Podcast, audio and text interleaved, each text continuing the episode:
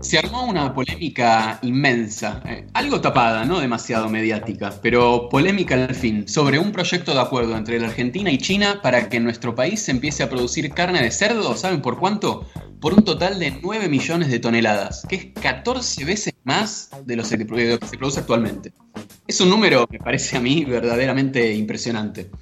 Se conoce realmente poco de la letra chica y la Cancillería por ahora viene siendo bastante reservada sobre los detalles. Pero aún así, el debate que se armó entre quienes destacan las potencialidades económicas y los que advienten sobre los riesgos ambientales, bueno, ya avanza todo vapor. Quienes apoyan esta reconversión del agro hacia la producción porcina, que nos volvería uno de los mayores proveedores de cerdo de la casi principal economía mundial, dicen que la oportunidad es única e irrepetible. Única, porque aumentaría sustancialmente las exportaciones, siempre tan necesarias para la balanza de pagos, y porque impulsaría inversiones, dicen, por 27 mil millones de dólares en los próximos ocho años. Bueno, así lo dicen muy entusiasmados en la Asociación Argentina de Productores Porcinos y la Asociación China para la Promoción y el Desarrollo Industrial de China. Y también dicen que es irrepetible, porque si nuestro país no acepta suscribir este acuerdo, China se iría a firmarlo con algún otro de sus tantos socios comerciales en América Latina o el mundo. Pero hay quienes advierten sobre el peligro ambiental que supondría este acuerdo. Esta posición se difundió fundamentalmente a partir de una carta abierta firmada por un gran número de personas y organizaciones, entre ellas Maristeles Vampa, Soledad Barruti, Beatriz Sarlo, Enrique Viale, Rubén Lobolo, Roberto Gargarela, Jóvenes por el Clima y la Asociación Argentina de Abogados Ambientalistas. En esta carta sostienen que los criaderos industriales de cerdos a los animales les aplican toda una cantidad de antibióticos y antivirales para engordarlos y prevenir las enfermedades, y que pueden terminar convirtiéndose, justo en este contexto, pensémoslo, en un caldo de cultivo eh, de virus y de bacterias resistentes que se pueden volver foco de enfermedades transmisibles a humanos, como la que en su momento fue la gripe porcina.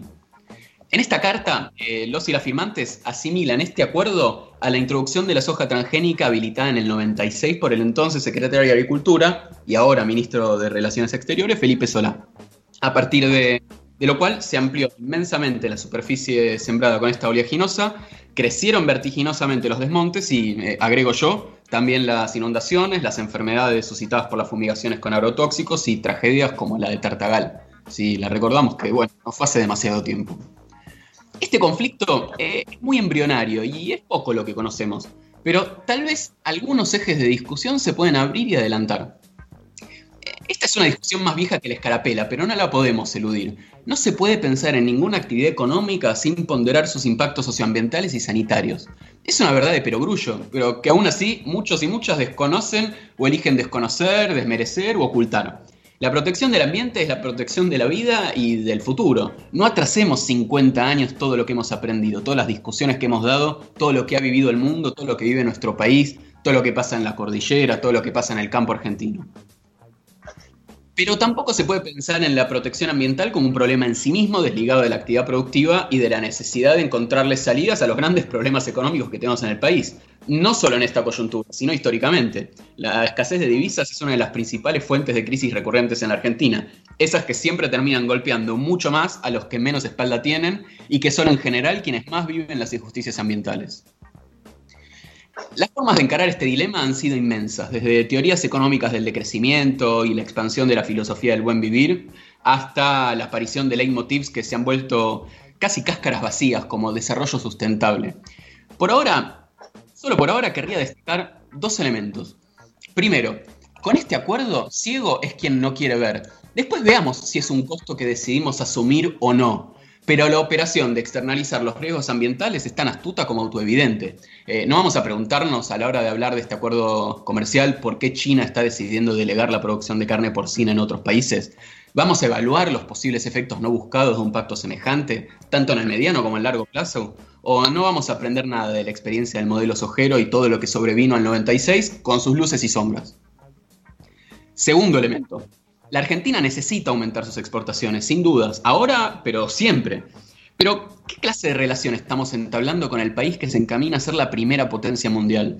Aquella con la que estamos construyendo una relación tan desigual, ¿no? dado que estamos perpetuando nuestro lugar como exportadores de materias primas a cambio de productos manufacturados, como ha sido eh, la mayor parte de la historia argentina, esa situación de subordinación en la División Internacional del Trabajo de la cual no logramos escaparnos.